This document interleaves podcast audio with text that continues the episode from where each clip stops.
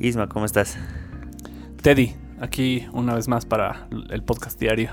claro, claro. Un temita interesante que surgió en una conversación que teníamos hace un momento es el tema de compararnos, ¿no? Sí, creo que nada, todos pecamos de eso. Claro, sí, de compararnos y de considerar que nuestro trabajo no es bueno y eso nos limita a avanzar. Sí, la verdad es que, bueno, en lo personal me pasa mucho. Creo que vos así eres testigo y nada, constantemente ahí andas motivándome por ahí para que pueda lanzarme un poco más, ¿no? Y bueno, yo le puedo corroborar contigo que obviamente nada, ha sido creciendo a partir de eso, pero imagino que ha sido lidiando con esos miedos constantemente. Claro, eh, bueno, en realidad eh, es un miedo que ya lo he ido dejando de lado, ¿no?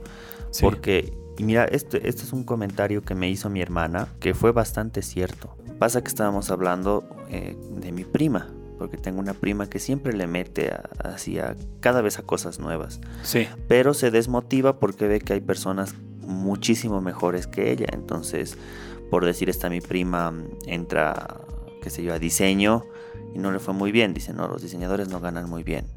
Y se salió. Después entró arte y dice, no, mis dibujos, pese a que son buenos, conozco a artistas magníficos que están en primer semestre. Se desanimó y se salió. Y siempre esa mi prima se compara. Y mi hermana me dice, el problema de, la prima es que eh, se está comparando, ¿no? Mira, yo hago lo posible por, por no compararme y mis dibujos, mira, estos son mis primeros dibujos y no son buenos. Pero yo día a día a día nunca me he comparado porque sé y soy consciente que hay personas mejores que yo. Pero si vas a perder el tiempo en compararte, te olvidas de avanzar. Claro, es algo que tú decías en algún momento y la idea es comparar, compararte con lo que hiciste ayer, ayer, con lo que lograste ayer. Con eh, la única manera de compararnos y, verificar de que estamos en un buen camino es eh, compararnos con nosotros mismos. Es lo único que es permitido, porque sabemos que hay mejores personas que nosotros, sabemos y eso es algo que no podemos controlar. Y, gracias a esta, esta experiencia que me hizo notar mi hermana, eh, te das cuenta que tenía toda la razón yo ya, ya, ya dejé de compararme y, y, esto me lo comentó hace muchísimo tiempo, o sea, ni siquiera es que me lo comentó recién. Y bueno, mi hermana tenía razón, ella todos los días se pone de meta y decir, me compararé, pero me compararé que ayer he hecho un dibujo, porque ella es ilustradora, y este dibujo de hoy va a ser mejor que el de ayer. Y es lo mismo que te digo a ti, mira, en, este comentario que teníamos, eh, tú me decías, pero esta persona en fotografía es increíble, incluso hasta yo tomo sus consejos. Pero yo te digo, Ismael, tú eres bueno, no te compares y, y, metele, o sea, con todas las ganas y no compararte. Sí, sí, y noto también que en tu caso, la verdad es que noto que también está bueno ser más metódico también en justamente eh, al momento de compararse, ir midiendo un poco, ¿no? O sea, claro. me dices, no, he, logrado estos objetivos, estas metas, entonces nada, o sea, ir, ir trazándose.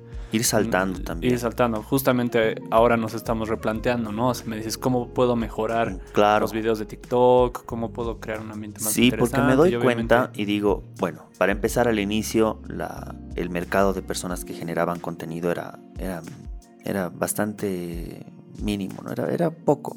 No habían personas que se lanzaban a hacer contenido. Sí. Entonces eh, yo llegué a crecer en estos seis meses de manera buena porque no había tanta competencia. Pero al ver de que realmente esto da y que realmente tienes un público, tienes un segmento, logras generar una comunidad, la competencia es más fuerte. Y si yo no mejoro mi producción, si no mejoro mis, mis videos, si no mejoro mi contenido, si, si, o sea, voy a quedar atrás. Y aquí hay algo que sí es acotarse en el tema de compararse con los demás, eh, que sabemos que compararte no es bueno, y con la única persona que te comparas eres tú. Eh, adicional a eso es que cuando ya te empieces a sentir cómodo, tienes que buscar la incomodidad nuevamente.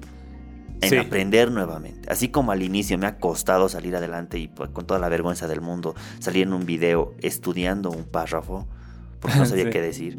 Claro. Y ahora se me hace natural. Y yo ya me siento cómodo y creo que es el momento de dar un paso más. O sea, ahora cambiar la edición, aprender más, meterle ganas, que, que, los videos salgan más profesionales, porque digo, no, aquí ya me estoy empezando a sentir cómodo. Y si es que me siento cómodo, la competencia me va a comer.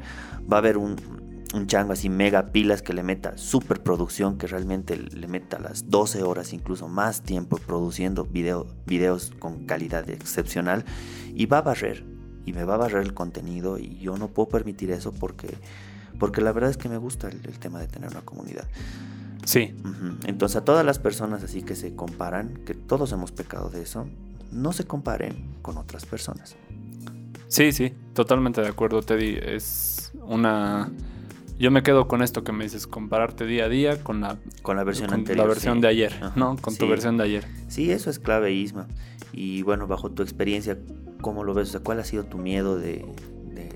sí, o sea, ahorita lo que imagino que uno ya tiene que ir encontrando es justo en un, en un libro que me recomendaste y lo recomendaste en uno de tus vivos, incluso el de Aprendiendo los Mejores, escuchaba una frase en la que potenciar tus habilidades también está bueno. O sea, más que, más que tus debilidades, tus debilidades, tus fortalezas. Ah, Lo que eres bueno, hacerte aún más bueno, digamos, ¿no? Claro, y, algo interesante de eso, dicen, o sea, hay un niño que no sabe matemáticas. Sí. Y paralelamente hay un niño que sabe muy bien matemáticas. Pero el niño que no sabe matemáticas es artista. ¿Qué pasa si es que de alguna manera las habilidades del niño artista a la fuerza le metemos matemáticas. Tal vez lo logre, pero nunca lo va a lograr de la misma manera como que el niño de matemáticas que le ha gustado matemáticas y ha potenciado esa su habilidad. O sea, va a haber un abismo de, diferencia.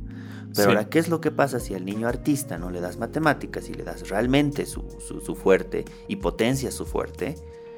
Yo creo que estaría en el top de artistas, que obviamente estamos comparando cosas completamente diferentes. Cada uno tiene su habilidad y la idea es que, que, bueno, nosotros nos especialicemos en lo que nos gusta, en lo que somos buenos.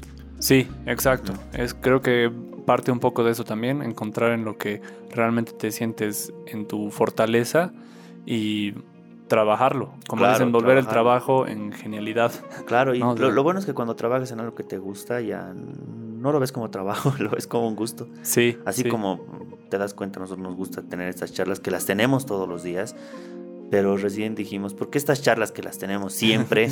claro, las subimos y las compartimos ya. Porque las tenemos desde el primer día, hace seis meses. O sea, siempre charlábamos de cosas interesantes. Sí, sí, entonces, claro, aterrizó esa idea de, ah, pero ¿por qué no lo hacemos para el podcast específicamente? Y claro, eh, surgieron cosas súper interesantes y, siempre decíamos... Y, y refuncionó de lo que teníamos unas reproducciones de 15 así 20 reproducciones, ahora han subido a 700 o 900 y tenemos una audiencia de 20 a 30 personas. Sí. No es mucho, pero son 30 personas que les gusta escucharnos, ¿no? Sí, sí. Y, va a ir creciendo.